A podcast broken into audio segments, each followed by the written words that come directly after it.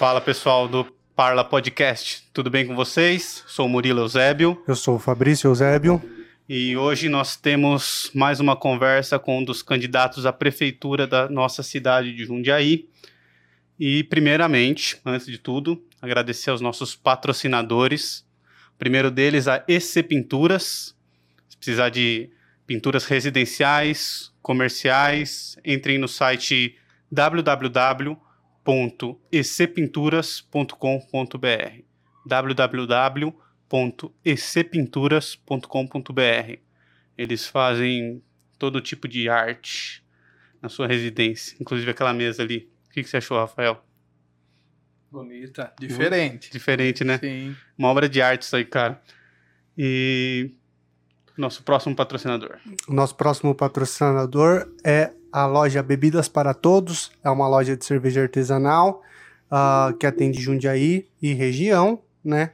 Uh, entrega em Jundiaí em até é, duas horas agora, né? Mudou. Uh, a cerveja chega gelada, tá? Então eles estão entregando, entre, entre, nossa, en, entregando a cerveja gelada, tá? E o site deles é www.bebidasparatodos.com.br e tem o nosso cupom de desconto, Parla é. Podcast, que dá 5% de desconto na compra. Isso, beleza? no final da compra vocês escrevem lá, Parla Podcast, no site www.bebidasparatodos.com.br e sigam eles no Instagram também, que é o arroba loja.bebidasparatodos. Você falou que não bebe, né, cerveja, Rafael? Não bebo. Mas cerveja artesanal é bom demais. Então entrem lá, se vocês gostam. E por último e não menos importante, nós temos o nosso patrocinador, The Seven Woman, que é uma loja de roupa pelo Instagram, onde você escolhe as roupas pelo Instagram. Aí a Patrícia, que é a nossa amiga, vai lá, compra a roupa e leva até a sua casa. É um delivery de roupa. Você sabe se vestir bem, Rafael? Eu tento, Você né? Tenta. Pelo menos. Eu sou uma negação, cara. Eu não, não, sei me vestir. É a Patrícia que me ajuda lá, ela escolhe para mim e aí ela me traz. E os preços dela são muito bons, muito bons. E agora ela tá com veio também com moda masculina, antes era só feminino. E é muito legal, cara, pra, pra gente que não, não tem muita noção de roupa. Ela ajuda a gente a, a não se vestir um manezão na rua. e agora eu quero que você se apresente pra câmera, é, fala sobre o seu nome, seu número, e a gente já começa o nosso bate-papo. Muito bem. Primeiro quero agradecer a oportunidade desse bate-papo. É, sou o professor Rafael Purgato, né? Eu leciono em Jundiaí já há 12 anos num colégio estadual, sou professor efetivo ali na região do Retiro, é, Escola Estadual Diógenes Duarte Paz. É, leciono também na ETEC de Itatiba e num colégio particular em Campo Limpo Paulista, Colégio Objetivo de Campo Limpo, também já há muitos anos, né? Eu sou físico, me formei na Universidade de São Paulo em 2007 e depois voltei a fazer meu mestrado também lá na, lá na USP, fiz no Instituto de Pesquisas Energéticas e Nucleares, fiz na área de tecnologia nuclear, meu mestrado, trabalhei com reatores. Pô, que legal. Né? E Gosto bastante de estudar. Semana retrasada saiu o resultado que eu passei na prova de ingresso do doutorado. Também, oh, que legal, parabéns. Que esse é um projeto de vida, né? Meu, meu projeto é, em algum momento da vida, dar aula numa universidade pública, né? Então eu já tinha passado anteriormente na, na prova de doutorado. Na época eu era vereador na cidade, né? Acabei adiando um pouco. E aí agora eu estou determinado a a estudar também, que eu acho que isso é importante para minha vida pessoal, minha, minha carreira, enfim. Oh, que legal. Poder... E isso é de Jundiaí mesmo? Nasci aqui em Jundiaí, a maior parte do, da minha vida eu morei ali no Engabaú, né? Ah, próximo, próximo ao Senai. Ao Senai, exatamente. Morei ali em uns cinco lugares já, né? Minha avó reside até hoje lá, tô direto por ali na, na Francisco Pereira de Castro, ela mora próximo lá à escola Rotary Club, né? Então cresci ali, é, usei muito, joguei muita bola ali no bolão. É, na escola Rotary de final de semana a gente tinha uma parceria lá com o caseiro, porque a escola era fechada, mas a gente era amigo dele, então ele liberava a quadra da escola para para nós ali da vizinhança poder jogar aos finais de Joga semana. Bem? Ah, agora já faz muito tempo que eu parei, né? Mas antes dava para brincar sim. Ah, eu acho que são não, hein? Dava, dava para jogar. Agora eu não arrisco dizer que eu jogo bem mais não. Acho que a última vez que eu chutei uma bola foi em 2013. Parei de, de praticar, né? Mas eu, por um bom tempo, jogava mais no gol, salão principalmente, né? Campo eu, eu jogava em outras posições. Mas cresci por ali. Né? Hoje eu moro no Medeiros, né? Já tem um bom tempo que eu moro lá e gosto bastante do bairro também. Moro num apartamento bom lá e é isso. Tá. E você falou, você é professor e tal. Como foi seu, seu envolvimento com a política? A partir de que momento você decidiu que, que além de dar aula, você queria ser um político? É, eu acho que eu comecei a ter um, um olhar para a política na escola já, né? Eu diria que o ensino médio me estimulou bastante. Acho que eu tive é, professores que tinham uma visão social diferenciada e é um momento que você também está amadurecendo.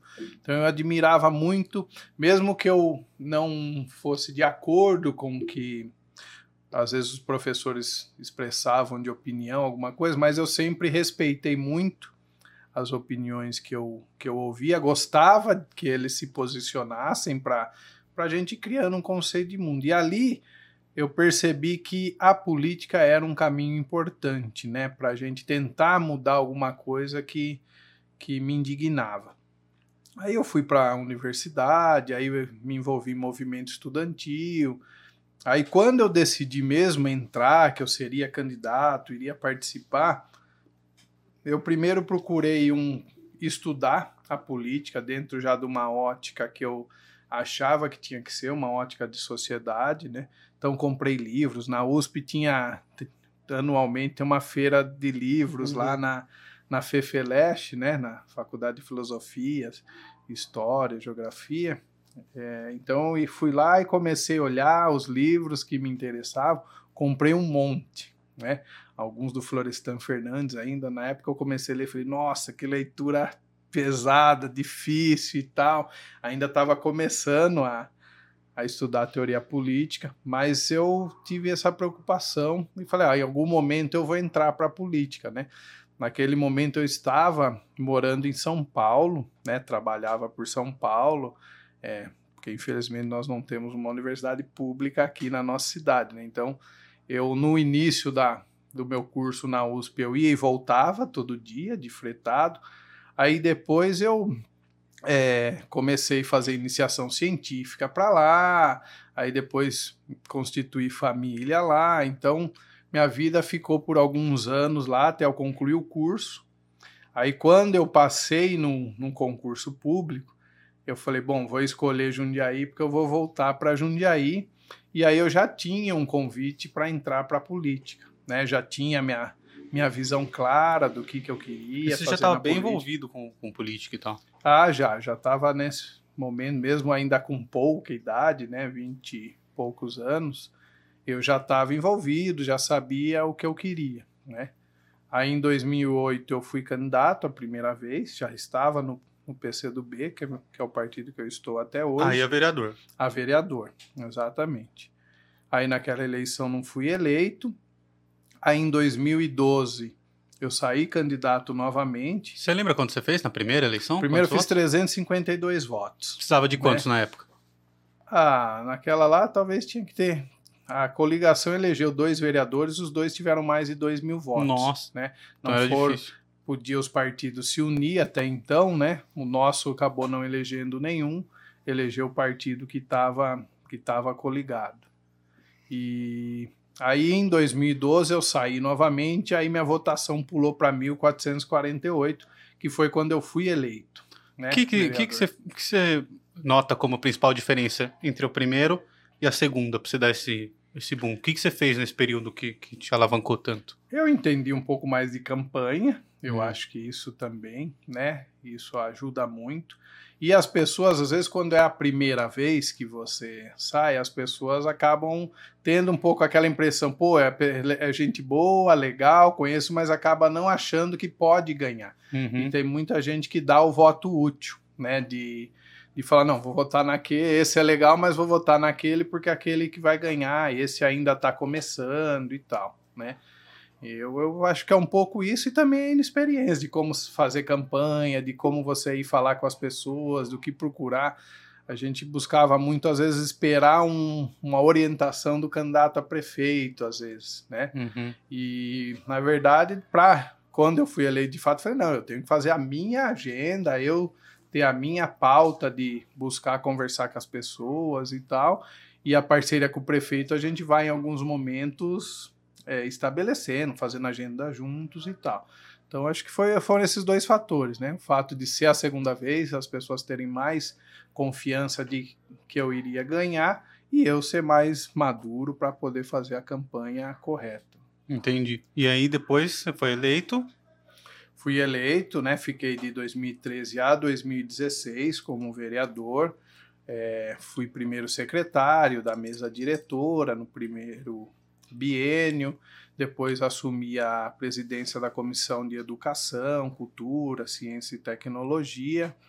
É, eu tive uma atuação forte na área de educação, que é a minha área de formação, de trabalho, e as demandas também chegavam. Né? Então, na época, tinha demanda, por exemplo, dos professores que eram do Estado, mas quando Jundiaí municipalizou o ensino fundamental 1, de primeiro ao quinto ano, esses professores que eram vinculados ao Estado, eles acabaram sendo cedidos para a prefeitura, só que o Estado ainda pagava o salário deles, porque o cargo deles, eles eram efetivos no Estado. Hum. Só que isso gerava um grande problema. Por quê?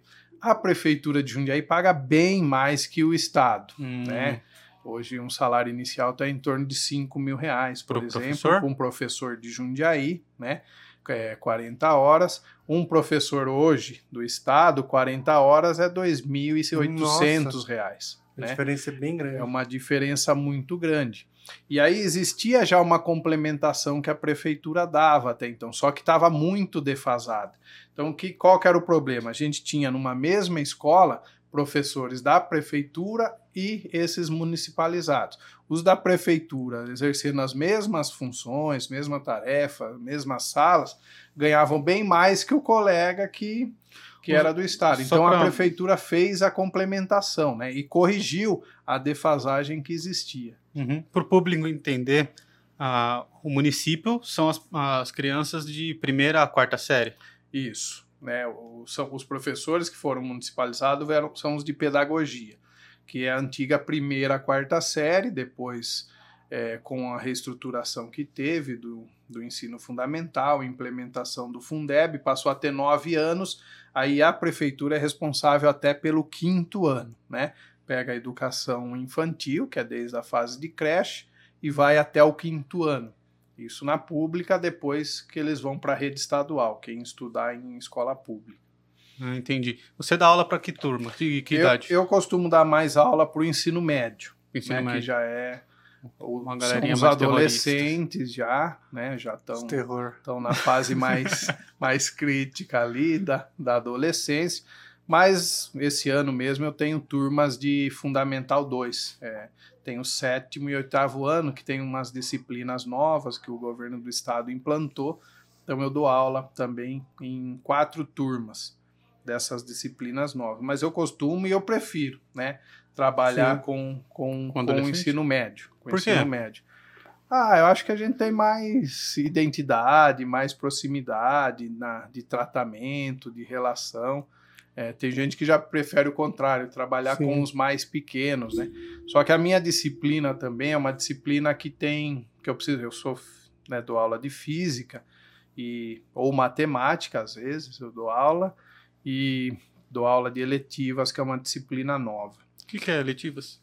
Eletivas é uma disciplina que o governo do estado criou, que meio que os alunos escolhem o que, que eles vão desenvolver num Hum, semestre. Pô, isso é legal. Então a gente faz alguns trabalhos iniciais com eles, levantamento de, de ideias, de vontades deles, de, das necessidades da escola. Então é uma disciplina que tem que fugir das disciplinas tradicionais e tem que trabalhar com atividades e ações que eles não teriam na escola. Né? Então, por exemplo, teve turma que, que nós trabalhamos o semestre a questão do, dos influencers digitais, né? Porque isso a molecadinha está tá muito envolvida nisso, Sim, tecnologia, né? tem um grande interesse. Foi uma escolha deles, né? Outras queriam conhecer um pouco mais sobre gastronomia, sobre outros países. Então nós também criamos uma que chamava Viagens e Sabores do Mundo. Então eles também. A pandemia acabou atrapalhando, né, o trabalho que a gente desenvolvia, mas foi bem, foi bem legal. Teve tem um processo no final do semestre que chama culminância, que eles apresentam tudo que foi feito e tal. E uma das coisas legais dessa, que era Viagem Sabores do Mundo, é o que, do mundo era o que eles dentro da família deles, eles então, sei lá, escolhiam Coreia do Sul, por exemplo, e muitos se envolvem por conta de K-pop, essas uhum. coisas que Nossa, adolescente que, adora isso, que né, tá na, na moda para os adolescentes. Então queriam conhecer a Coreia do Sul. E aí eles viam da culinária da Coreia do Sul o que eles poderiam fazer, e aí eles fizeram nas famílias ali, e aí tiraram fotos, gravaram vídeos. Teve um que fez da Grécia, um, uma, um prato típico. Foram as formas que nós fomos encontrando de, de trabalhar aí. Né? Mas são, são essas disciplinas é, que eu acabei pegando esse ano, né, que trabalham diretamente com os adolescentes e com o Fundamental 2, mas em geral eu prefiro os adolescentes porque, como eu estava falando, a minha disciplina eu dou duas aulas em cada sala. Se eu tiver uma carga completa no governo do estado, que é de 32, eu tenho que ter 16 salas. Nossa. Se tiver lá uns 35 alunos por sala, você já multiplicando por 16, então você já, já imagina quantos alunos eu vou ter naquela escola. E eu dou aula em três escolas ainda, né? Então é, tem muitos alunos, uma carga de trabalho pesada. Os menores demandam muito mais energia da gente. Hum. Né? Então eu com uma carga intensa de trabalho. É, se eu falo, quem dá aula para os menores tem, são heróis mesmo. É porque se tiver uma jornada igual eu tenho, vai adoecer, enlouquecer, porque é muita demanda que, que eles têm ali. Imagino. E como que é dar aula de física pro, pro pessoal? Porque física é uma das matérias mais interessantes que existe, né? Porque explica muita coisa que a gente conhece, né? Como um avião voa, um monte de coisa desse tipo. Só que é muito difícil. Ah, e é interessante, assim, em certo contexto, né? Eu lembro que na minha época de escola, fiz ensino médio aqui no Napoleão Maia, ninguém gostava de física. É. é, eu acho que um dos problemas da física é que ela é das ciências a que mais utiliza a matemática, né? E, e às vezes as pessoas têm muita dificuldade com a matemática, e aí às vezes a matemática abstrata ali, que é você fazer as contas às vezes sem entender um significado para aquilo. E a física, ela é o que? Ela dá um significado, uma interpretação para a natureza e para os fenômenos que a gente tem no mundo, e aí conclui tudo isso com a matemática. Uhum. Então, se você trabalhar, digamos, fortemente apenas um aspecto, que é o aspecto da matemática, isso pode trazer essa aversão à disciplina. Né? Então eu sempre busco tentar conciliar um pouco né? A, a, essa parte da matemática com a vivência, com o dia a dia, com atividades experimentais. Lógico que depende de onde a gente está dando aula. Na, na, na esfera pública, a gente tem um pouco mais de autonomia para desempenhar as nossas aulas de uma forma diferenciada é, na iniciativa privada, em geral, são sistemas apostilados, né? E o foco é o vestibular, então tem uma matemática muito mais pesada. Só que mesmo assim, eu tento sempre inserir alguma atividade prática, às vezes uma demonstração simples, que eu entendo que é um caminho. Tem uma atividade que eu gosto de fazer muito na, nas escolas, que é o lançamento de foguetes de, com, de garrafa PET. Pô, isso é legal, cara. Isso eu faço todo ano. Esse ano, infelizmente, não, não, não vai dar, né? Mas ali no retiro mesmo, na escola de hoje, já há 10 anos ou mais que a gente está fazendo isso, desde que eu tô lá quase como professor. E é tradicional o negócio. As famílias se envolvem, ajuda a construir os foguetes. São foguetes complexos, assim, complexos? É, eles são, basicamente, usam duas garrafas PET, né? Em geral, eles usam de 2 litros, mas pode ser também de qualquer volume. Aí eles fazem as aletas, que são as asinhas, fazem os bicos. Eu dou as instruções gerais, indico sites que eles podem pesquisar e eles fazem a base de lançamento. E o mais complicado é a base, na verdade, porque você não pode deixar vazar, tem que é, segurar a pressão da reação, porque o combustível é vinagre e bicarbonato. Tem uns que faz com, com ar comprimido, que é um pouco mais fácil de fazer o com ar comprimido e água, né? Ou com vinagre, você tem então o quê? Que criar um dispositivo para é, não já de cara o vinagre e o bicarbonato se interagirem, porque a reação hum. é imediata. Então eles usam lá a técnica de bexiga, a técnica de um de um, uma agulha, um palito, para a hora que tiver na base já travado o foguete estourar. Então tudo isso faz com que a, a galera se envolva. E no começo do ano é a primeira aula que eu entro já, professor, vai ter, eles me chamam muito de Purgato, né? Purgato vai ter a vai ter foguete esse ano? Eu falo, vai, vai ter o foguete esse ano. Então, infelizmente, esse não, não teve, mas espero que pro ano que vem aí meus alunos possam fazer novamente foguete. E isso vai fomentando e trazendo um outro lado da ciência, que eu acho que esse é o mais importante, né? É, lógico, uns vão usar muito física, quem for engenheiro, quem for para áreas de exatas, né? Só que outros, eles precisam o quê? Desenvolver habilidades, desenvolver percepção de mundo. E aí essas atividades vão complementando a formação deles. É, isso é legal que você torna a escola interessante, né, cara? Porque eu, lembrando da minha época de escola, a parte que a galera mais gostava era a hora de ir embora, né? e eu fui descobrir depois o quanto as coisas eram legais, assim, filosofia, por exemplo. Cara, eu adoro ler sobre filosofia, adoro estudar filosofia, mas eu só fui descobrir a filosofia já na faculdade, né? No ensino médio eu achava um saco, cara. Acho que talvez pela maneira que era passado, né? Acho que é, é um negócio complexo que é passado e o professor tem que passar muita coisa de uma vez só, acaba que você não absorve. E foi assim com, com a física, com a filosofia, sociologia, que é uma baita matéria. E eu acho que precisa mais, é, cara. Esses... O que me estimulou a gostar de ciências foi exatamente uma professora que eu tive no Fundamental 2, no, na Escola Bispo, né? Se eu não me engano, eu sei que o primeiro nome é Iara, né? Nunca mais tive contato, infelizmente, né? O primeiro nome era Iara, acho que o sobrenome era Berber dela. Ela dava aula na rede particular também. E ela tinha uma cadernetinha que ela ela nas aulas delas, ela, dela, ela ia explicando, ela tinha um sininho e todo mundo tinha uma caderneta lá, um papelzinho com uma pontuação que todo mundo na aula dela ficava na mesa.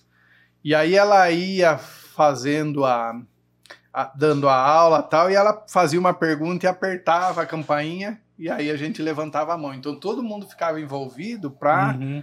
para responder as perguntas. Aí lógico, ela tinha um número de pontos que você tinha, senão tinha aqueles que iam responder sempre tudo e fechar o ponto certo.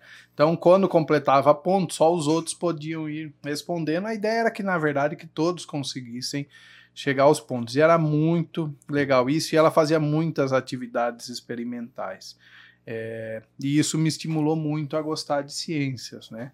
É, eu acho que, inclusive, eu tenho falado isso, né? Como uma plataforma. A gente precisa apresentar mais ciência para nossa molecada. Eu acho que dessa forma a gente vai despertar mais curiosidade e permitir que eles possam pensar em várias carreiras aí pela frente. Uhum. Legal. Sua especialização é física nuclear. É física de reator nuclear, né? Foi, foi meu mestrado. A gente tá, é que a física nuclear ela é bem ampla, né? uhum. né? Você pode estudar várias coisas, mas no meu caso é, tem um reator de pesquisa que fica nesse IP, Instituto de Pesquisa Energética Nuclear. Eu estudei uma propriedade que é analisar a fuga de nêutrons dentro do, do reator nuclear, né? Porque o que ativa, na verdade, a reação são os nêutrons da que vão sendo liberados na reação, é uma reação em cadeia, vai estimulando outros. Né? Dentro de um reator, isso é controlado. Numa bomba atômica, por exemplo, isso não é isso controlado. Não. Né? E aí, exatamente qual que é a ideia? A gente analisar o que escapa de nêutrons de dentro daquele reator. Pô, legal, eu tô, tô, sabendo bastante porque eu terminei Chernobyl essa, essa semana passada. Você assistiu Chernobyl ou não? Não, não assisti. Não, não assistiu? Não. Nossa, muito boa essa série, muito boa. Eu, eu, tenho um problema com série, na verdade. Eu sou um cara meio ansioso para isso. Eu quero que a coisa acabe logo. Então, às vezes, eu vejo ah, quantos episódios tem, porque daí eu assisto de uma vez. Se é algo mais extenso, eu costumo não assistir. Prefiro assistir filme, filme. a, é que eu a acho ver que, série. Eu acho, posso estar falando besteira, mas acho que Chernobyl não é nem série. Acho que ele é uma minissérie. Uhum. Só que, assim, tem cinco episódios. Cinco episódios na, de uma hora Netflix, cada um. Não, tem? é na... É da HBO, né? É da ah, HBO. Tá, HBO. Mas é, é, cada episódio tem uma hora, acho que são cinco episódios, das cinco horas. É, não é um já- negócio já- tão pesado assim, né? Já me atrai mais assim. Mas é Daí bem eu um- pego um dia inteiro e fico assistindo. É bem legal os relatos e tal, porque foi um. Acho que talvez foi a maior tragédia que aconteceu com uma usina nuclear, foi lá, né? Foi. Com usina foi, é, foi muito grande, né? Na verdade, até hoje não se tem, de fato, uma mensuração da- do tamanho da tragédia. E o outro, que não é um, um acidente com uma usina, mas é um acidente radioativo, foi aqui no Brasil, em Goiânia, né, em 1987. Nossa, nem Eu sabia não conheço isso. É, foi. As máquinas antigas de radioterapia, elas usavam Césio 137, que ele é um material particulado, é pó. Né? Eles ficavam numa caixa blindada e as máquinas irradiavam as pessoas que faziam ra- eh, radioterapia. E tinha uma clínica lá em, em Goiânia que a clínica fechou tal e largaram a máquina lá. Nossa. E aí uns sucateiros, eles entraram lá para ver se tinha coisas para ele, eles levarem para o depósito. E eles acharam essa máquina e eles abriram a máquina, conseguiram abrir a blindagem da, da fonte radioativa.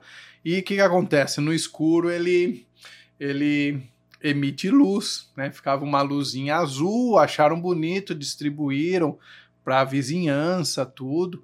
Até a filhinha de um deles usou com brinco, Nossa. colar, veio a falecer depois, porque o Nossa. efeito da radiação ele não é imediato, É. né?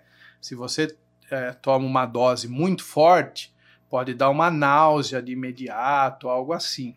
Mas ele é um efeito que demora. Se for muito intenso, pode demorar alguns dias, ou se for aos poucos, pode demorar até anos. E aquilo, como era um pó, choveu, espalhou, Nossa. tiveram que tirar, se eu não me engano, meio metro de solo, de terra, da onde foi o.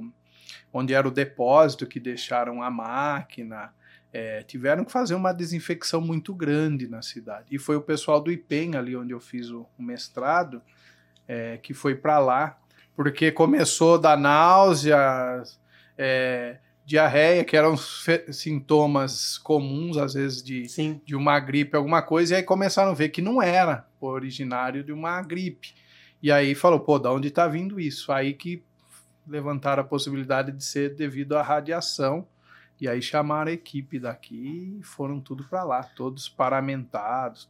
Então esse é um dos grandes, é, não é um acidente nuclear, mas é um acidente radioativo que marca a história do mundo e a história da, das ciências nucleares e radioativas. velho. É, eu, quando eu terminei de assistir a série, eu fiquei bastante interessado. E aí eu comecei a pesquisar bastante. E existem bastante discussão sobre ter usinas nucleares perto de cidade, né? É, porque, de fato, não sei se elas são tão perigosas assim, mas o que ela. O risco, né? No Brasil tem usinas nucleares espalhadas por aí? Tem Santos, né? É, não, não tem espalhadas. Nós temos duas ali no, em Angra dos Reis, né? É, e a terceira era para ter sido entregue em 2018, depois acabou se envolvendo em escândalos aí de, de lava-jato, petrolão e tudo, inclusive Seria onde? tinha- essa? ti- era em Angra também. Todas né? em- Seria a Angra 3, um reator bem mais potente, um reator. Agora parece que talvez retomaram, mas era para ter sido inaugurado em 2000 e 2018, era para ter sido inaugurado, né? mas tá, deu uma parada e agora acho que está retomando.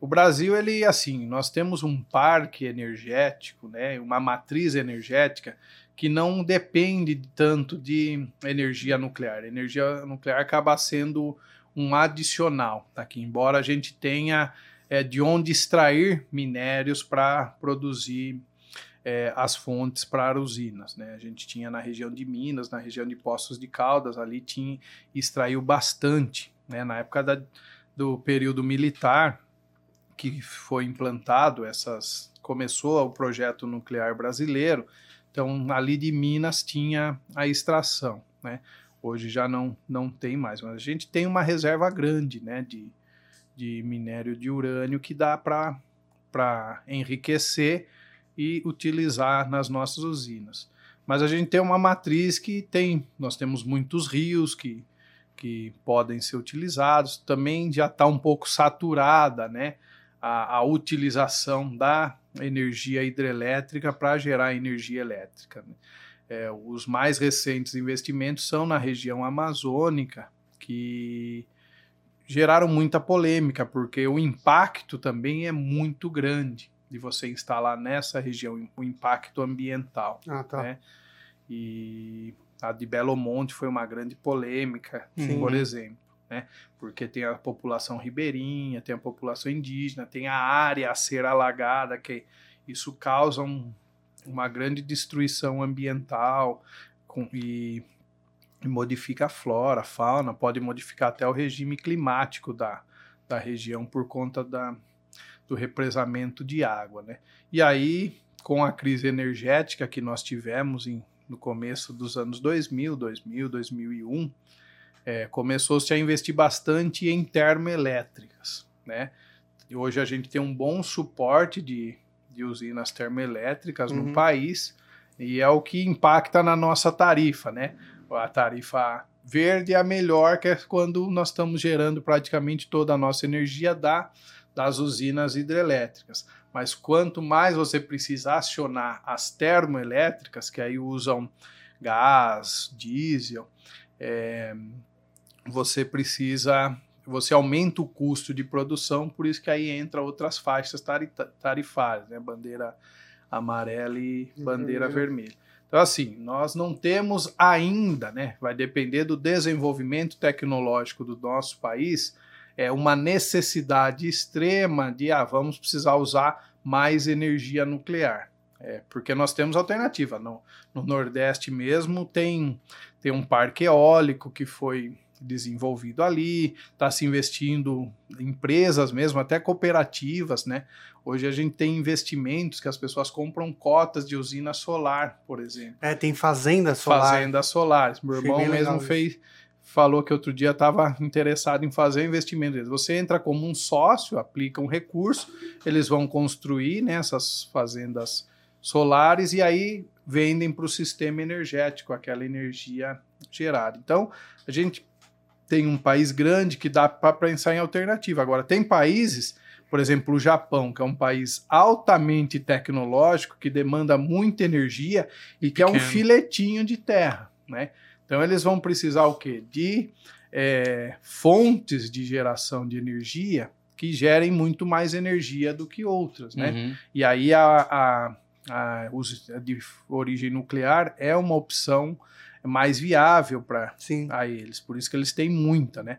O mais recente, inclusive, problema que nós tivemos foi, foi lá, lá, em Fukushima, né? Com teve. Mas foi por causa de um terremoto, né? Não foi um acidente na isso. usina. Mas é assim, as usinas em geral elas prevêem até esse tipo de segurança. Eles têm que ficar em ah. geral próximo a, ao oceano ou próximo a um grande lago por conta do resfriamento da, do sistema, né? Depende do tipo de reator, mas o que mais se usa é, hoje de reator, eles têm três tipos ali de circuitos. Tem primeiro um circuito que está diretamente ligado ao combustível, onde ocorre a reação nuclear. Aí, por condução, está ligado num circuito secundário que vai aquecer uma água que não tem contato com essa água que interage diretamente com o reator. Porque ela está contaminada, né?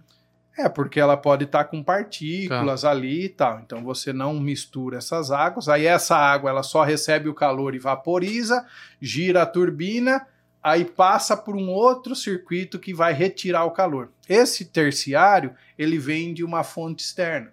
Então, no caso de Angra, vem dos oceanos, passa água por dentro do sistema, refrigera e devolve ali para o oceano. Mas tem toda uma previsão de, de segurança para evitar problemas, né? É que no caso de Fukushima, a onda foi maior do que eles tinham ali esperado no sistema, né? Mas no Brasil também a gente nunca teve problema com as que nós temos, né?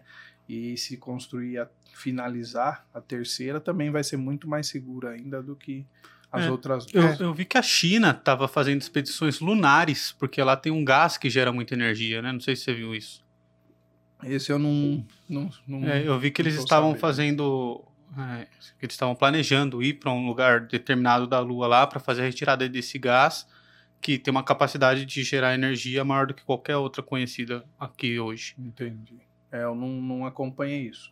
Aqui o gás que a gente tem que ele é que ele é bem utilizado e que gera bastante energia é o hidrogênio, né? Tanto uhum. que ele serve de combustível, às vezes, para foguetes. Mas esse eu não. não eu vou mandar para você depois da aula que, eu, que, que eles falam isso. Legal. Bom, legal. Vamos voltar um pouco para a campanha, porque. Acabamos indo falar de ciência, é, algo que eu, eu gosto bastante. É, eu também gosto bastante, mas se a gente ficar aqui, com certeza eu tenho bastante perguntas, mas Talvez a gente chame você aqui para para falar depois, porque a ideia daqui é depois que acabar essa parte dos políticos, a gente começar a conversar com personalidades aqui da nossa região, de São Paulo. Legal. E, e você vai ser interessante receber você falar essas coisas depois. Bom, então Jundiaí, né? Então você, a gente estava falando, ele entrou na política, né? Uh, e como vereador, como foi para você a experiência de ser vereador na cidade de Jundiaí? Oh, eu gostei bastante, tentei fazer um mandato um pouco diferente, né? Porque é, como as demandas da população são muitas, às vezes o, o, foco exclusivo do vereador acaba sendo tentar encaminhar e resolver os problemas da comunidade, que acho que isso a gente tem que fazer mesmo, né? É, então eu sempre fiz relações com muitos bairros, com as demandas que chegavam, lógico, onde eu sempre fui mais conhecido é onde chegavam as principais demandas, né? Região do Retiro, Medeiros, é, mas as pessoas da cidade toda procuram e precisa procurar, né? Porque às vezes é, tem-se a visão de que o vereador é do bairro, é. né? Ele pode morar no bairro, mas nós temos 19 vereadores e nós temos muito mais bairros na nossa cidade. Então, de fato, o vereador tem que atender às demandas que surgem. Mas eu sempre procurei fazer um mandato bastante qualificado, né? Então, por exemplo, na área de cultura, eu busquei, busquei entender quais eram as necessidades do ponto de vista de lei e apresentar a lei. Então, uma das que eu apresentei foi a Lei do Registro de Patrimônio Imaterial. Nossa cidade é uma cidade histórica, né? Uhum. Logo, logo a gente chega em 400 anos de, de história na nossa cidade. Lógico, tem muito antes também, mas digamos, com uma história mais organizada, caracterizada, é, documentada, como uma cidade moderna, com essa organização que a gente tem de cidade. É, a gente tinha sempre um, regi um, um tombamento de um patrimônio material, que é uma obra, um monumento, uma casa, um espaço que serviu para abrigar é, alguma coisa relevante lá da época antiga e tal. Mas a gente não tinha nada legalmente constituído que podia fazer o registro da parte que não é material, que não é uma construção, e sim parte que é característica da nossa história, da nossa cultura, da identidade. Então eu criei essa lei e a partir disso várias é, manifestações que ocorrem na cidade há muito tempo é, começaram a ser registradas como patrimônio imaterial. Então, por exemplo, a Romaria Centenária que nós temos, né, de Jundiaí a Pirapora, que é, que é uma romaria muito antiga, com participação da, da diocese, da igreja, tudo. ela foi tombada como um patrimônio imaterial, que não é uma obra, né? É uma manifestação de pessoas irem em direção ali Um a costume que Pirapora. gerou. Isso. É o bloco Refogados do Sandi, por Pô, exemplo, legal, que é hein? um, que é um bloco também muito tradicional. Começou ali a partir de um bar, amigos, falou: ó, vamos fazer um carnaval tradicional no centro da cidade. E hoje, pô, é o, Basicamente é, é o o que tem, né, principal bloco, é o que abre o carnaval da cidade tudo. Então isso também foi registrado. A história do Clube 28 de Setembro, que também é o clube, se eu não me engano, mais antigo, né, que de valorização e respeito à história dos negros no Brasil e na América Latina. Que é Então, ali perto do Terminal Central, né? é, ali eles têm a sede, mas para além da sede tem uma longa história, né, de luta na questão da, da, da igualdade racial, mas também na, na proteção e na promoção das pessoas negras, sobretudo assim que, que decretam o fim da escravidão, que colocou a população negra numa situação é, de muita miséria, né? Eles, digamos, libertou-se os negros, mas eles não tiveram oportunidade, ficaram marginalizados. Então é um clube que vem desde essa origem, né? Aí o vinho artesanal, que a nossa cidade é grande produtora de vinhos, até a coxinha de queijo recentemente, que isso é uma, uma marca, né, de Jundiaí, É. né? Que falou, ó, em geral a coxinha era de frango, mas em Jundiaí inventaram a coxinha de queijo. Então são coisas que, é, se em algum momento deixarem de existir, vão ficar lá registradas como um patrimônio imaterial da cidade. Né? É, foi uma das leis que eu fiz, um exemplo apenas. Então eu busquei sempre fazer um mandato qualificado. Né? E no meu, durante o meu mandato tiveram discussões importantes para a cidade, como o Plano Municipal de Educação, que ele vem, né? A gente tem um plano nacional de educação, um plano estadual e o plano municipal, onde você projeta políticas públicas, metas, objetivos para a educação da cidade nos próximos 10 anos.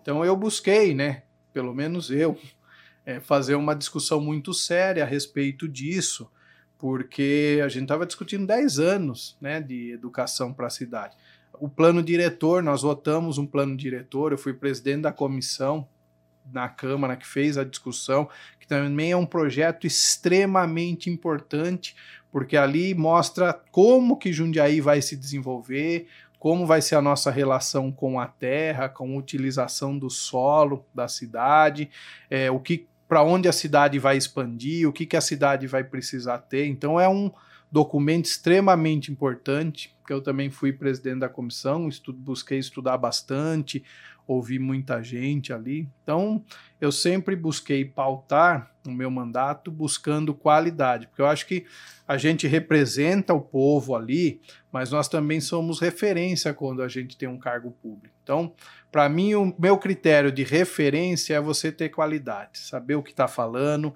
estudar sobre aquilo, formar uma opinião e aí sim defender a sua opinião. Ah, isso é importante, cara. Importante mesmo. É, eu vejo a, a- poucos políticos se preocupam com isso, né, cara? Sobre estudar qualquer tema. Nossa, quando eu vejo votação, é, me irrita um pouco, cara. Você vê um monte de achismo, assim, de informações que as pessoas tiram não sei de onde. Você vê que não teve nenhum mínimo de preocupação em estudar um pouco antes o tema, de, de ler alguma coisa.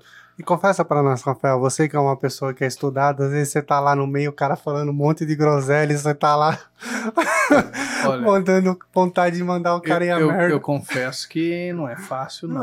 viu? Não é fácil, porque você acaba, às vezes, nivelando por baixo. Sim. Né? E eu acho que ali a Câmara Municipal, a Prefeitura e o Parlamento estadual ou federal é um espaço que tem que ser a vanguarda da sociedade. Então você tem que ter capacidade de discutir os problemas da cidade é, de uma forma séria e uma forma fundamentada. Então não dá para brincar e de fato a gente via assim, é, mesmo nesse projeto, quando eu falei do Plano Municipal de Educação, né, muitos nem sabiam o que estava acontecendo ali. Né? E tanto que ficou um, um no dia da votação parecia meio que um circo aquilo lá, porque minimizaram a discussão desse plano municipal de educação naquela questão de ideologia de gênero, Nossa. que eu nem entendia o que foi, que de onde que veio essa história. Tive que tentar entender o que que essa gente que falava em ide- ideologia de gênero estava falando, para eu falar, pô, será que existe o negócio mesmo? Eu falei, sou professor há há muito tempo. Me formei numa das melhores universidades do país. Nunca ouvi essas histórias. O que está acontecendo? Né? Mas ficou pautado nisso e é uma coisa que não tem men- nada a ver, né? E outra, a prefeitura lida com crianças.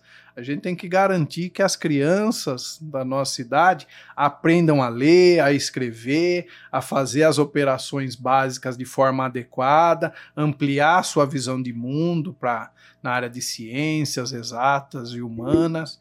E pô, discutir coisas que estão às vezes em conceitos dentro de universidades e tal, que nem tem a discussão dentro dentro do município, né? Mas eu percebi que essas coisas são usadas também para confundir a cabeça das pessoas, gerar um, um, um medo coletivo e com isso você consegue dominar e conduzir as pessoas para aqueles objetivos que tem alguns grupos na política. Isso é muito ruim e acho que é o que tá, levou o nosso país ao estado atual das É. coisas Sim. um clima de muita divergência, de muito ódio, de muito preconceito, que isso é péssimo para o país, né? Porque as pessoas não se entendem, e aí quem já tem uma opinião sobre algum assunto não aceita que o outro tenha uma opinião diferente, e isso está prejudicando muito o nosso país, né? E acho que os líderes políticos, ao invés de fomentar essa confusão, tem que apresentar soluções, apresentar ideias que possam resolver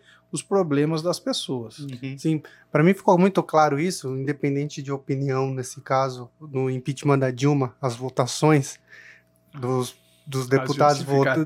É, não é nem justificativa, o modo, a maneira que ele ia, que eles votavam realmente parecia um circo aquilo lá, não parecia uma coisa séria, que era uma coisa que estava sendo, era uma das coisas mais importantes, era o impeachment do presidente. Sim. E ali parecia que era uma festa, uma farra e cara, eu fiquei muito assustado com aquilo lá, É, de verdade e que, mesmo. E que se a gente for ver, a partir desse processo, né, que se inicia logo depois da eleição de 2014, a partir desse processo começou-se um grande período de instabilidade no país, política e econômica. Sim. E quem sofre é a população trabalhadora. Sempre. né? sempre. Porque a crise econômica gera desemprego, gera queda na renda, na geração de riqueza. Quem tem dinheiro, os que são os mais ricos, a pandemia mostrou isso e tem reportagem, eles se enriqueceram mais ainda. Sim. Mas o povo pobre, trabalhador, que tem carteira assinada ou que tem um trabalho informal, são os que mais sofrem nesses momentos, O né? primeiro passo que vejo já foi cortar os direitos trabalhistas, né, cara? Isso. Eu, Foi, eu né? sou advogado, eu sei como é.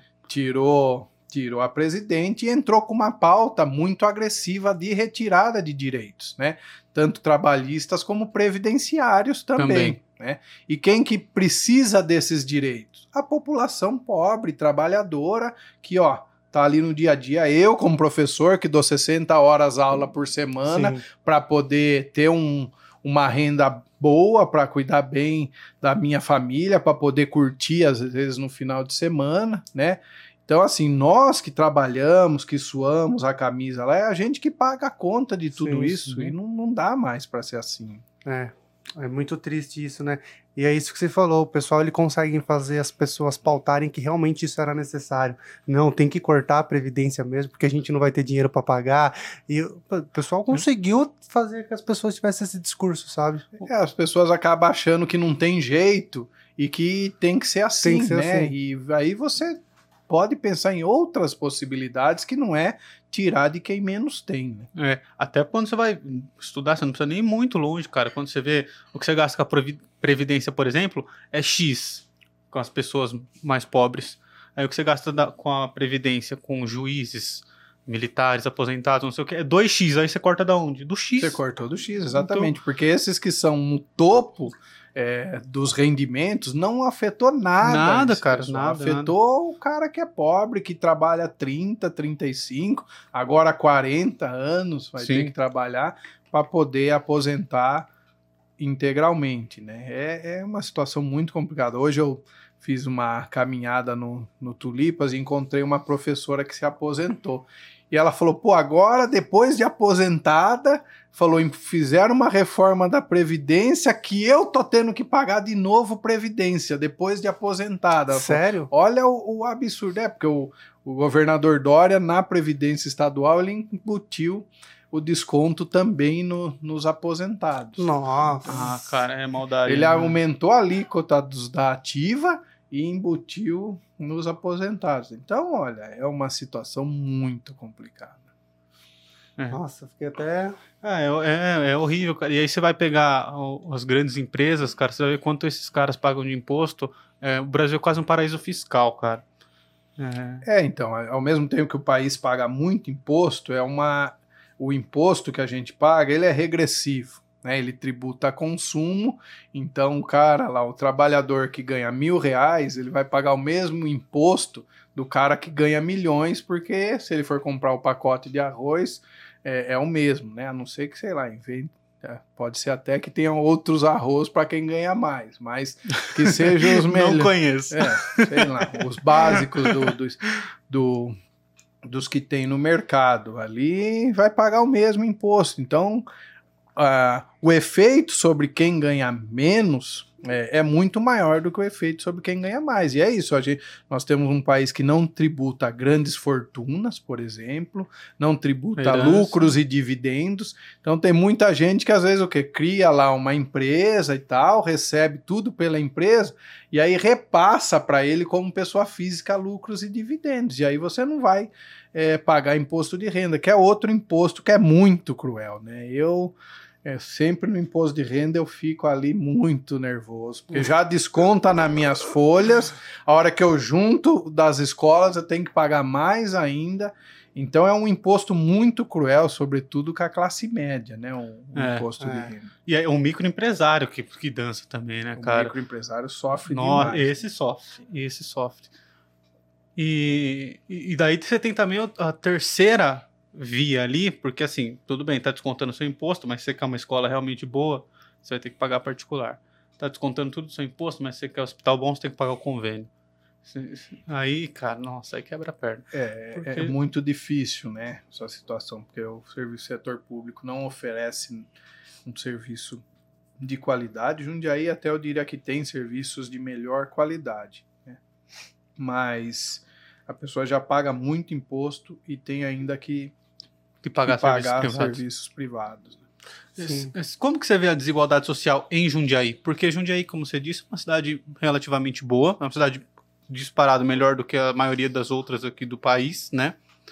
É, Uma das principais economias Sim. de São Paulo. uma das que mais Brasil tem também. empresas, né? Sim. E como que você vê a, a desigualdade em Jundiaí?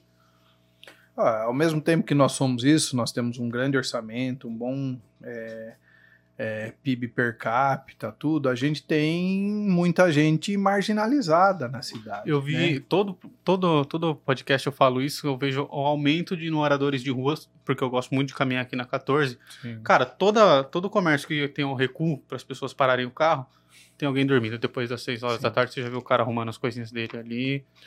E com essa história da pandemia, com certeza aumentou bastante né, a população de rua. Então a gente tem desigualdade, a gente tem pessoas que passam por dificuldade, nós temos regiões periféricas da cidade, a gente tem núcleos ainda de submoradia.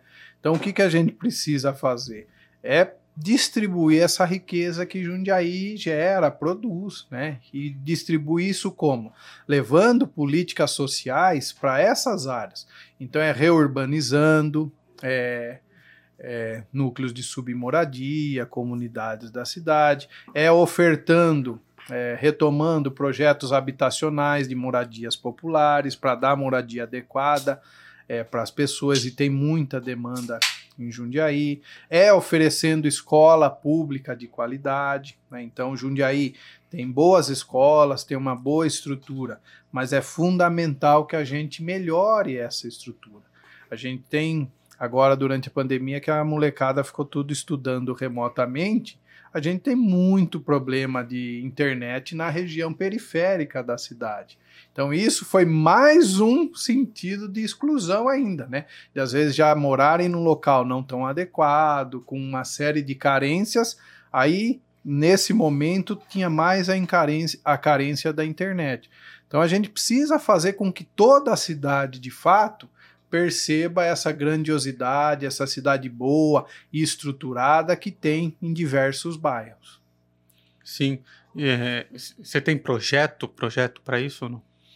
É, eu, eu, as políticas sociais, tem, a gente tem projeto para todas, né? Uhum. Na área de saúde, educação, na área de assistência, a gente tem projetos para todas essas. Vou dar, por exemplo, falar um pouco sobre a questão da educação na cidade, né? É, a gente teve esse ano uh, o ensino remoto e para as crianças isso pode ser mais devastador ainda. Por quê? Porque Jundiaí, ela é responsável pela principal fase de escolarização das crianças, que é exatamente a fase em que elas vão é começar a ler, escrever e fazer as operações matemáticas. Então vai, vão ter contato com esse ensino formal e com a forma como a gente se expressa, registra e compreende o mundo. Então, se nós não tivermos um grande plano de recuperação pedagógica de imediato no início do próximo ano letivo, nós podemos comprometer todo o desenvolvimento futuro dessas crianças que Jundiaí tem responsabilidade sobre elas. Então, a primeira medida na educação é exatamente essa, criar esse grande plano é, pedagógico. Tem outras coisas que precisam acontecer. Jundiaí teve um histórico de 12 anos de subida do IDEB, que é o Índice de Desenvolvimento da Educação Básica. Sim, e baixou ele, agora. Ele né? come... E baixou agora. Ele começou a ser medido em 2005, a nota de Jundiaí era 5,1 e até 2017 ela chegou em 7,1, né? Então 2017 pegou é, 2016 e 17, que é de dois em dois anos que é medido. Então pegou 16, que foi o último ano do prefeito anterior, e o primeiro ano desse prefeito. Então chegou-se em 7,1. Então foram 12 anos para elevar dois pontos no IDEB. De 2017 para 2019 recuou 0,1 recuou para 7. É ainda um bom índice, mas pode ser um indicativo que o caminho está errado, porque daí já pegou dois anos do atual prefeito, ou seja, dois anos que de fato foi a mesma política habitacional implantada na cidade. Uhum. A próxima medida é o ano que vem. Esse ano, praticamente não teve a é. interação é. direta é, professor-aluno. Foi ensino remoto. A gente sabe que muitas crianças tiveram muitas dificuldades para desempenhar, porque as, às vezes nem a própria família, por mais que sejam atividades simples, consegue ajudar. Consegue. Né? Teve uma carta que viralizou, não é de Jundiaí, mas de uma criança que falou: Pro, infelizmente não fiz a, essa, esse, essa atividade porque ninguém na minha casa me ajudou. Né? Então, às vezes, Nossa. dentro da própria casa, não tem condições de ajudar a, a fazer as atividades.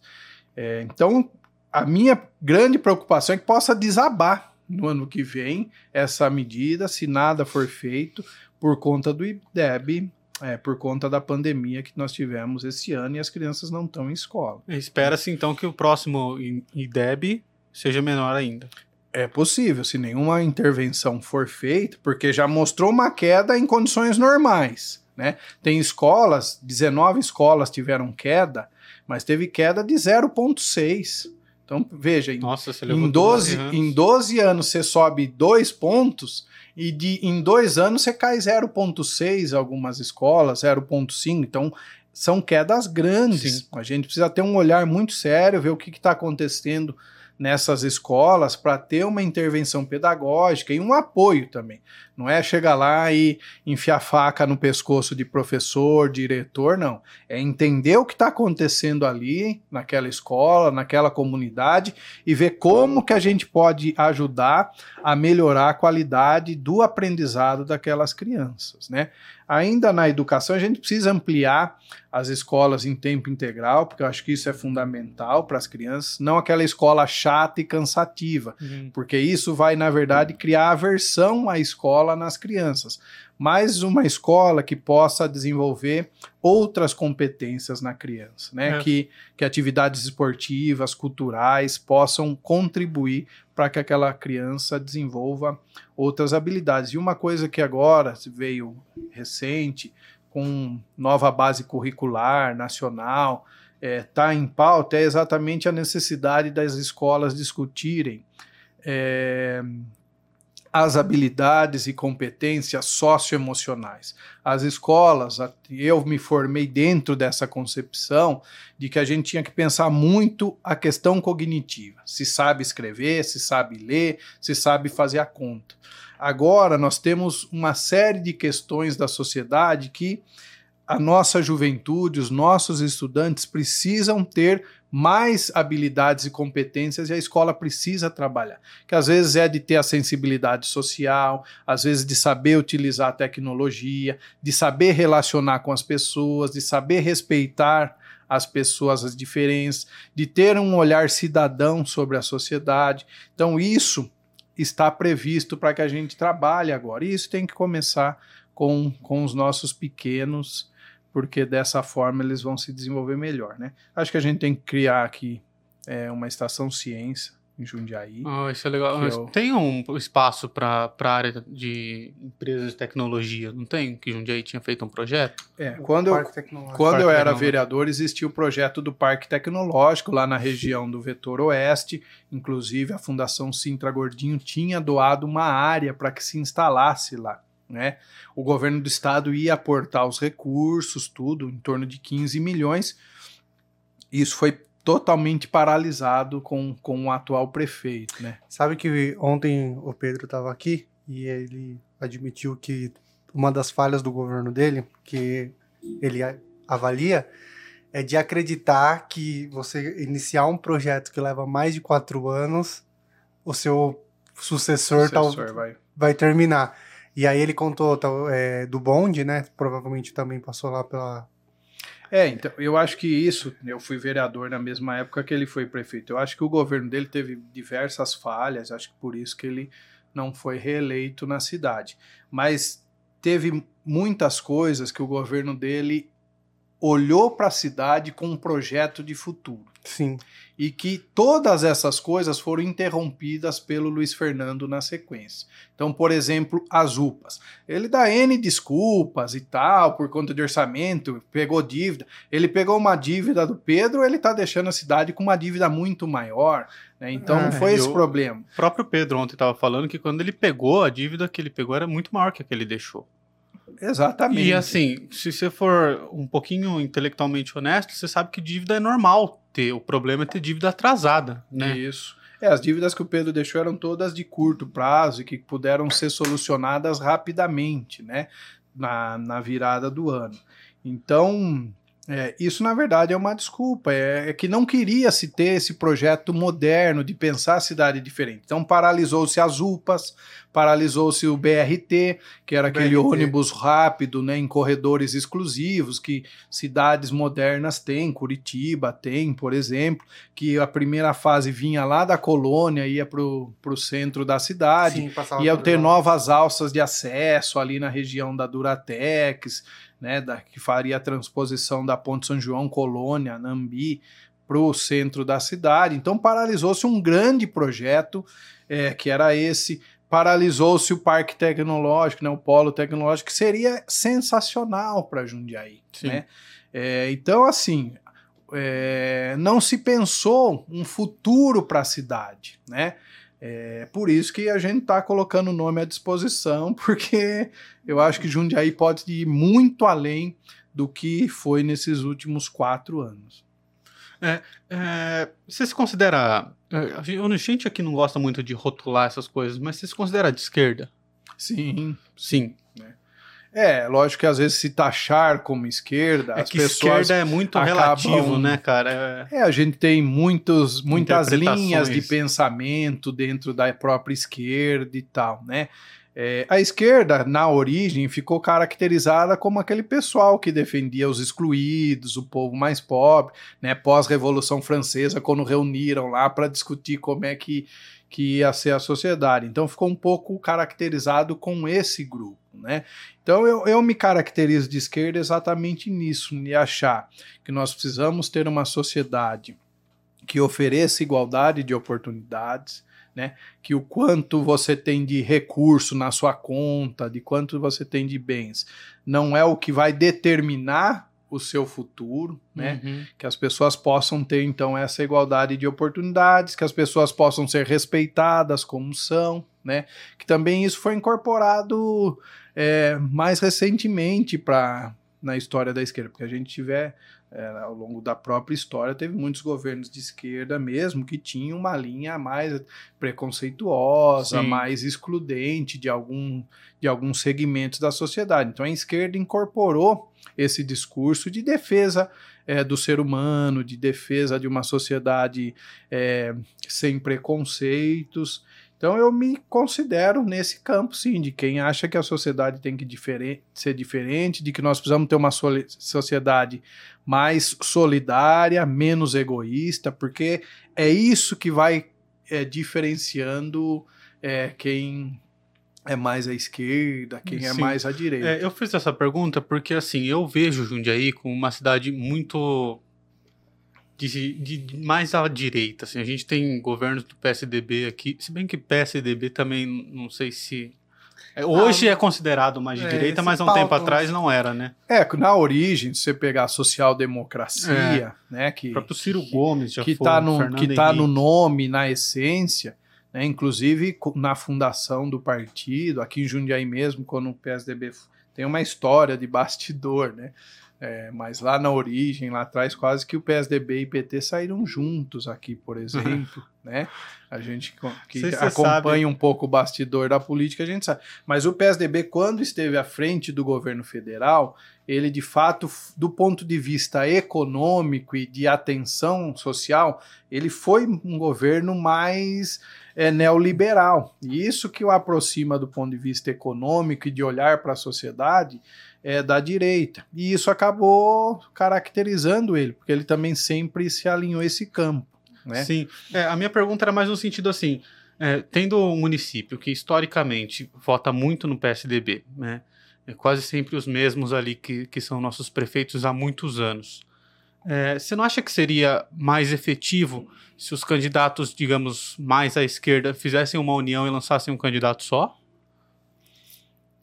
Ah, eu acho que seria, mas teria que ser alguém que propusesse renovação, né? Eu acho que, por exemplo, não daria, não sei se Eu ainda- concordo com o que você está falando. não, não sei ainda, por exemplo, o Bigard, ele disputa eleições a prefeito desde 96 no campo progressista. Ele foi, né, depois que ele saiu do PCdoB, ele foi mais lá para o centro, quase à direita, né, para o PSD, ocupou um cargo no governo do Temer, né, nos Correios, que o partido dele tinha é, um braço ali do governo Temer na, na área de comunicações, né, é, que era o Kassab, o ministro, aí tinha, tinha um é, Guilherme Campos ali de Campinas como presidente do Correio e ele, quando sai da prefeitura, depois de alguns meses, ele ocupa um cargo ali.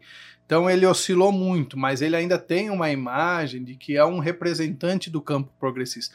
Mas, pô, desde 96 ele Uhum. disputa. Então, Chegou a rolar essa conversa ou não? um pouco antes da eleição, os partidos é, di- ditos progressistas, né, PCdoB, PDT, PT, é, Rede e PSOL, a gente conversou bastante, mas nós não chegamos num nome de, de consenso, porque cada um acabou achando que o seu nome era, era um pouco melhor, né? O nome do Bigard nem foi colocado na mesa até então, porque ele decidiu bem de última hora é, ser candidato mas a gente não, não acabou não encontrando consenso e todos lançaram candidatos a, a prefeito. Né? Eu acho que isso vai mostrar é, o resultado dessa eleição vai mostrar quem acertou, quem errou. As condições políticas atuais também fazem com que os partidos queiram se apresentar mais, porque você não pode ter mais coligação de vereadores. Então, às vezes, é muito arriscado você é, não lançar um candidato a prefeito, porque pode ser que você não eleja vereador, porque sua chapa não vai ser impulsionada, né? A não ser que você tenha muito dinheiro, muita estrutura, como são os candidatos ligados à, à atual administração, né? Sim. Inclusive teve denúncia já do vice quando ele era na Câmara Municipal tem um vídeo que circula que ele falou exatamente ao, tem, ali ao vivo na Câmara Municipal, que ele falou que estava sendo utilizada a estrutura ali da, da unidade de gestão de serviços públicos exatamente para criar um projeto político para o PL, que é o partido que, que o gestor lá dirige na cidade, e com isso eles estavam colocando em terceirizadas pessoas, dando emprego, dando estrutura para que eles fossem para o partido para montar a chapa. É, então, assim, esse povo, tudo bem, monta um partido com base nisso, na estrutura, na, na grana, e, e vão cooptar muitas lideranças ali, pessoas que têm voto. Agora, outros partidos, como, como o nosso, que a gente vive de militância, de conversar mesmo com as pessoas, de propor uma ideia de cidade, a gente acaba precisando é, também apresentar de fato qual que é o nosso projeto. Né? E acho que foi um pouco isso que todos os partidos aí ditos progressistas avaliaram é, e acabaram lançando cada um cada um uma candidatura. É, é, é, cara, é meio triste, assim, porque quando eu vi essa última pesquisa, assim, o Luiz está muito, muito na frente do Pedro, que é o segundo colocado. Eu não sei a, a veracidade dessas pesquisas, né? Você que está na rua, o que, que você sente? É, chegou para mim várias, né? Pelo menos umas quatro chegaram para mim.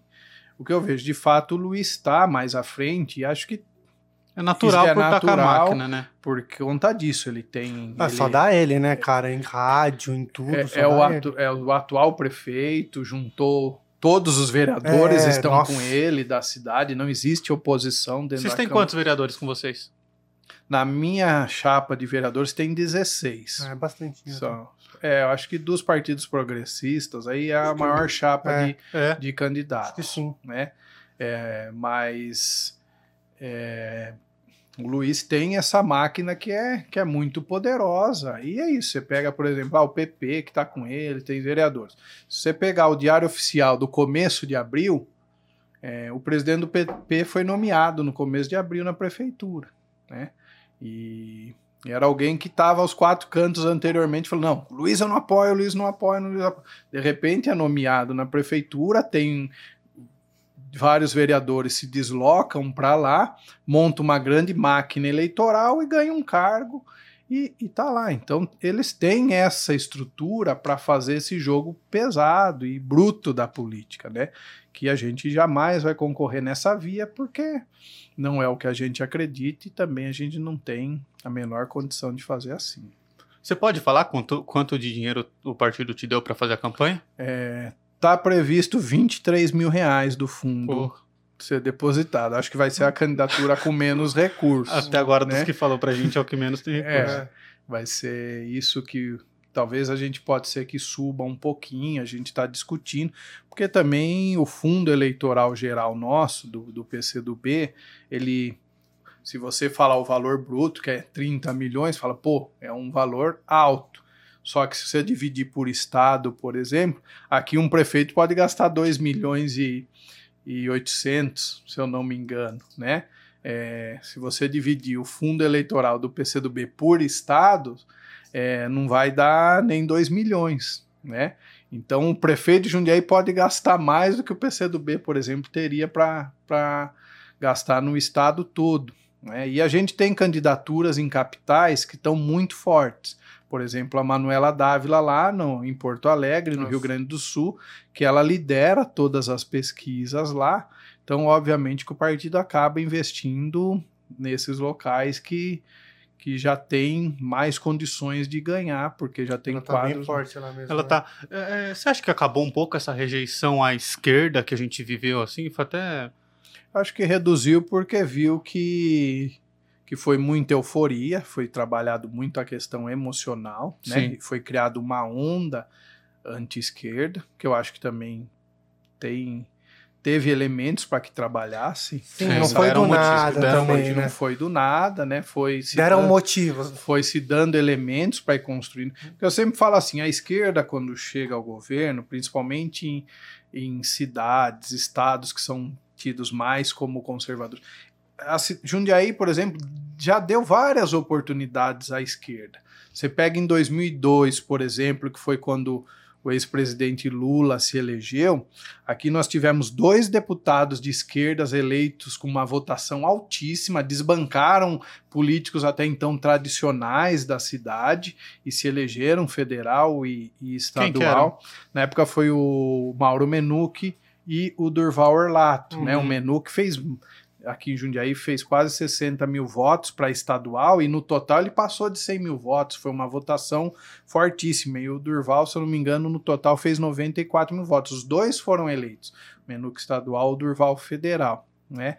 E na época acho que eles desbancaram o, o Benassi e o Ari, o Ari ainda conseguiu ser eleito estadual, mas com uma votação bem, bem menor, e o Benassi, então, que já também foi várias vezes prefeito, já tinha sido federal, acabou não sendo eleito naquela lá. E aqui, para vocês terem uma ideia, em 2002, até o Genuíno, que era candidato ao governo, ele ganhou aqui na cidade de Jundiaí. Então, aquele momento foi uma oportunidade que Jundiaí sinalizava à esquerda, né? É, teve o problema depois do mensalão, essa coisa toda, que isso já tirou um pouco a credibilidade, né? É, e, o, e, o, PT como principal partido da esquerda, isso acaba afetando todos os outros. É, aí acho que nós tivemos uma outra oportunidade, que foi a eleição do Bigard, que estava no, no PC do B, e só que também se perdeu no caminho e mudou de partido, né? E... Ele mudou de, de partido no, no meio da. No, no final ali, né? Dentro do prazo eleitoral, ele mudou, mas a partir da metade do governo dele, ele já sinalizava que, que tomaria um outro caminho, né? É, mas assim, acho que Jundiaí dá oportunidade à esquerda, porque mostra que é, em várias eleições recentes, a esquerda teve a oportunidade do povo jundiaense. O que a gente precisa é o quê? É quando ter a oportunidade, é fazer uma boa gestão, ter essa prudência de manter um diálogo direto com a população, é, mostrar o que está fazendo, fazer a boa política, não a política tradicional, porque assim muitos governos de esquerda que entram acabam sendo refém da política tradicional, que é aquela política da negociação, né, da, da formação de uma grande coalizão com base na troca de favores, é, que é a política tradicional, mas quem já está nisso sabe fazer muito melhor do que até então quem não Sim. vivencia disso. Acho que isso foi um problema que teve à frente do governo federal e numa micro escala, acho que teve um problema aqui também é, na gestão de Jundiaí. Eu, assim, tenho uma referência moderna de, de política de esquerda, que é o governador Flávio Dino lá do Maranhão. Ele é do PCdoB, acho que faz uma excelente gestão. Eu sempre dou um dado lá. Um, um dos estados que era o mais pobre do país, com um dos piores IDH, IDHs quando ele pegou. É, hoje é o estado que paga melhor o professor no nosso país. Né? Paga mais que o dobro de São Paulo, por exemplo, Nossa, que é o estado mais rico. Né? Lá um salário inicial de um professor R$ 6.250 para 40 horas. Flávio Dino né? era justamente o, o político que estava tentando unificar mais a esquerda, né? É, porque a gente precisa também é, ter essa visão de outros partidos. A gente tem que saber onde ceder, né? Então, por exemplo, lá em Belém, tinha um candidato do PSOL que estava muito bem posicionado em, em pesquisa. O PCdoB retirou a candidatura, apoiou ele. Né? Aí no Rio Grande do Sul, é, tá lá a Manuela em primeiro, bem à frente dos outros e tal. O PT apoiou, que foi um gesto legal, é, mas outros não, não apoiaram, lançaram a candidatura. Então, é, teria que ter sido feito um mapeamento para falar onde nós temos mais chances de, de chegar e ter essas contrapartidas. Infelizmente, isso não aconteceu também. Não, não Até no âmbito federal não aconteceu, né? É, eu vi recentemente o Joey, ba Joey Biden, que fala, do, que, dos Estados Unidos lá. Ele não era o primeiro na, nas, nas, nas primárias, nas né? primárias lá, né? E aí, mas nas pesquisas ele era o único que ganhava do Trump. E aí o primeiro abriu mão da candidatura dele para o segundo ir e disputar com o Trump. Inclusive, acho que ele está na frente nas pesquisas agora do Trump. É, pelo, pelo que, é, que tem. No âmbito mostrado. federal, é, pelas pesquisas, o Ciro ganhava do Bolsonaro, mas o PT insistiu em manter o Haddad. Né? É, então, e ali, na verdade, começou com Lula, depois virou Haddad. Foi uma confusão é. ali. É, e, e ele já sabia depois que nós, nós entramos de vice com a Manuela, que eu também acho que foi um erro nosso. Ninguém cedeu as candidaturas. Sim. É. Só nós do PCdoB cedemos a candidatura. Que a gente tinha, a Manuela, uma política moderna. Se a Manuela é... apoiasse o Ciro. É, podia ser.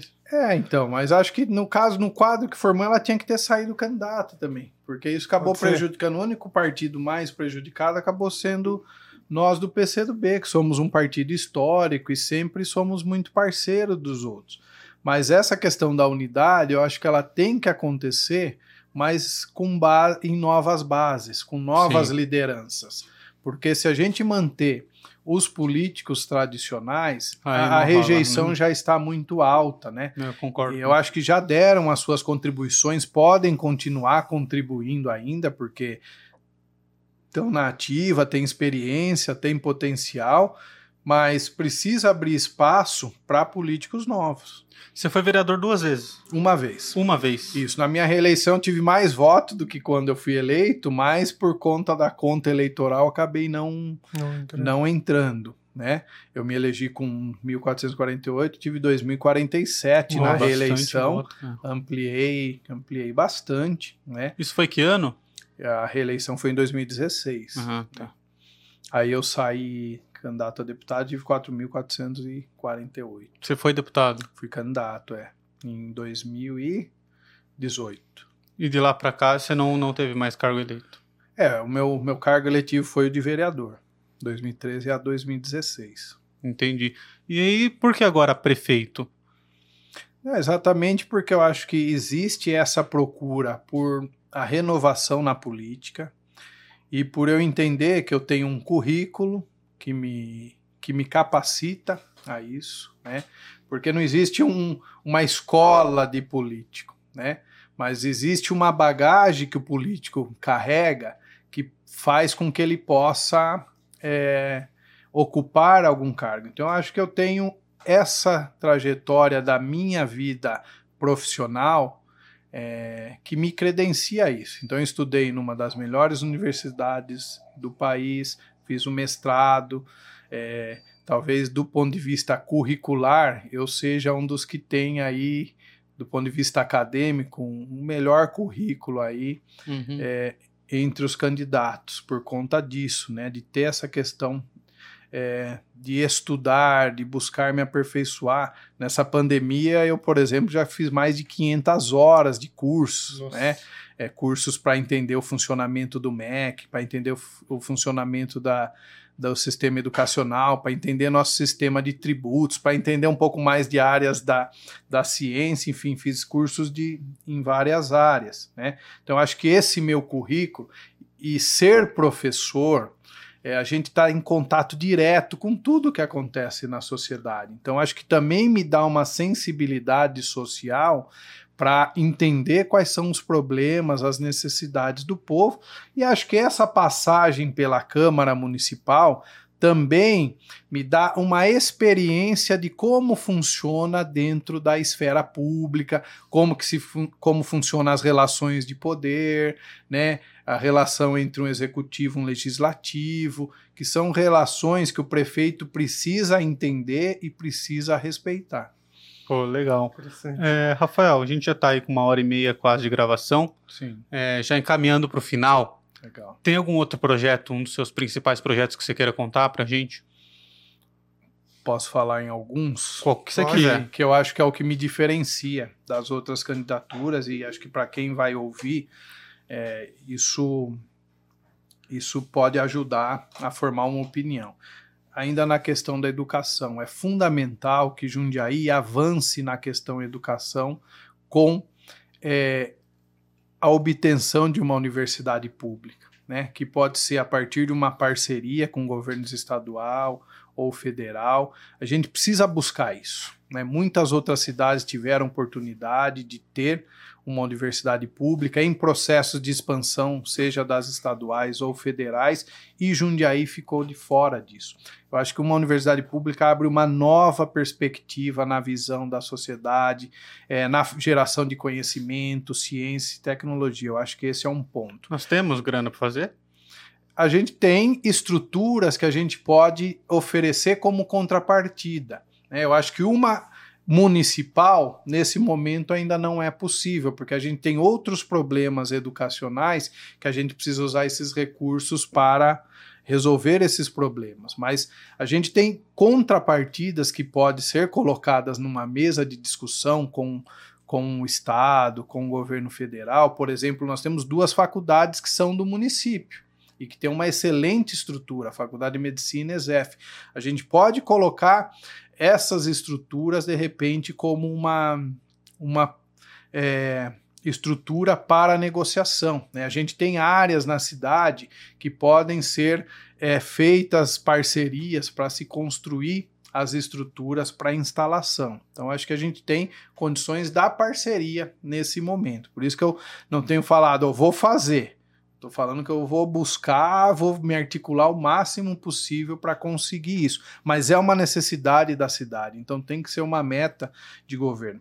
A outra, eu acho que na questão de saúde, a gente tem várias coisas que precisam ser feitas. A gente sabe dos problemas de filas, de exame, de consulta com especialista, problemas em UBS, tudo isso a gente tem que ter um olhar para resolver. E a gente pode tentar de forma imediata, às vezes, um mutirão, algo assim para andar essas filas, mas depois vai ter o problema novamente. Eu acho que a gente tem que ter um grande programa de formação de médicos na faculdade de medicina e esse programa ser responsável por é, formar e fornecer os médicos, e a faculdade de medicina é da cidade, o prefeito indica o diretor dentro da lista tríplice, a prefeitura disponibiliza recurso para a faculdade, ela cobra a mensalidade, mas tem é, esse aporte financeiro da cidade. É, e é a faculdade, então, jogar um papel mais relevante na saúde da nossa cidade. O que, que eu penso? A gente pode oferecer bolsas de estudos para que os alunos da faculdade de medicina é, para não ser algo de médio e longo prazo, ou às vezes pegar um ingressante agora, nem ficaria num próprio governo meu, porque são no mínimo seis anos ali para se formar. Mas a gente pode fazer nas duas pontas. Começar com os alunos de último ano, por exemplo, que estão com dificuldades de pagar mensalidade ou que se interessariam por um programa de bolsas, e começar com os ingressantes também. Qual que é a contrapartida deles ao se formar? Fazer é, atender na rede pública de saúde da cidade. Eu fiz mestrado dessas condições. Né? Eu tinha uma bolsa que chamava Bolsa Mestrado do governo do estado. Eu tive quase dois anos de bolsa. Qual que era a minha contrapartida? Eu, após obter o título de mestre, eu tinha que ficar o mesmo tempo trabalhando na rede estadual, que seria uma forma de eu dar contrapartida à sociedade por eu ter aperfeiçoado, adquirido mais conhecimento. Né? Então eu acho muito viável a gente fazer esse programa de bolsas e formar os médicos. Os generalistas, mas eu acho que também a gente pode pensar nos programas de residência médica para formar os especialistas que a gente precisa. Né? E uma outra coisa da questão ambiental que acho que existe uma necessidade de nós conhecermos mais a nossa Serra do Japi. A, Ah, gente, isso é tem, verdade. a gente tem que preservar é, as nossas áreas de manancial, as nossas áreas rurais, a nossa região de serra, porque isso é um patrimônio que transcende Jundiaí, inclusive, é que é fundamental para o equilíbrio é, humano, equilíbrio ecológico, equilíbrio social, que a gente é, conserve essas áreas, mas a gente precisa permitir que as novas gerações possam conhecer mais isso. Então a gente precisa aperfeiçoar o sistema de visitas monitoradas à área de reserva e a gente tem total condição de criar um parque municipal na Serra do Japi com acesso controlado, um parque respeitoso, não é um parque de, de bagunça, mas é um parque que as pessoas possam visitar a serra de uma forma mais acessível, desburocratizada. É, volto a repetir, com um controle, porque senão acho que é um parque de diversão. Não, uhum. não é um uhum. parque de diversão. Pode ser um parque de lazer, tudo, de acesso à serra, mas não é um parque de bagunça para destruir. Mas que as pessoas vão lá, vão conhecer, vão entender a importância daquilo e dessa forma vão ter essa consciência, né, passando por programas de educação ambiental, a consciência do papel da Serra do Japi e do meio ambiente no futuro da, da sociedade e da própria humanidade. Cara, é acho que esses três que eu citei são projetos que me diferenciam um pouco Sim. e que acho que, que é muito necessário, porque a gente tem problemas muito antigos que nós não vamos resolver esses problemas antigos com propostas e promessas tradicionais, porque já foram tentados né, por muitos governos e não, não resolveram. Tá, legal. Você tem alguma pergunta, algum recado? Não, acho que a gente pode encaminhar para o final. É, é, bom, já encaminhando para o final, queria que você pedisse seu voto agora, falasse seu número, e o tempo é seu, e aí a gente já encerra. Maravilha, quero agradecer mais uma vez a oportunidade, de, esse espaço é, para falar com vocês, mas com toda a sociedade jundiaense. Acho que eu pude nessa conversa mostrar um pouquinho mais da minha história, da minha caminhada até chegar aqui e por que que eu quero ser prefeito da cidade de Jundiaí. Acredito que eu pude mostrar que eu tenho uma história, um currículo que me capacita a ser um prefeito dessa cidade.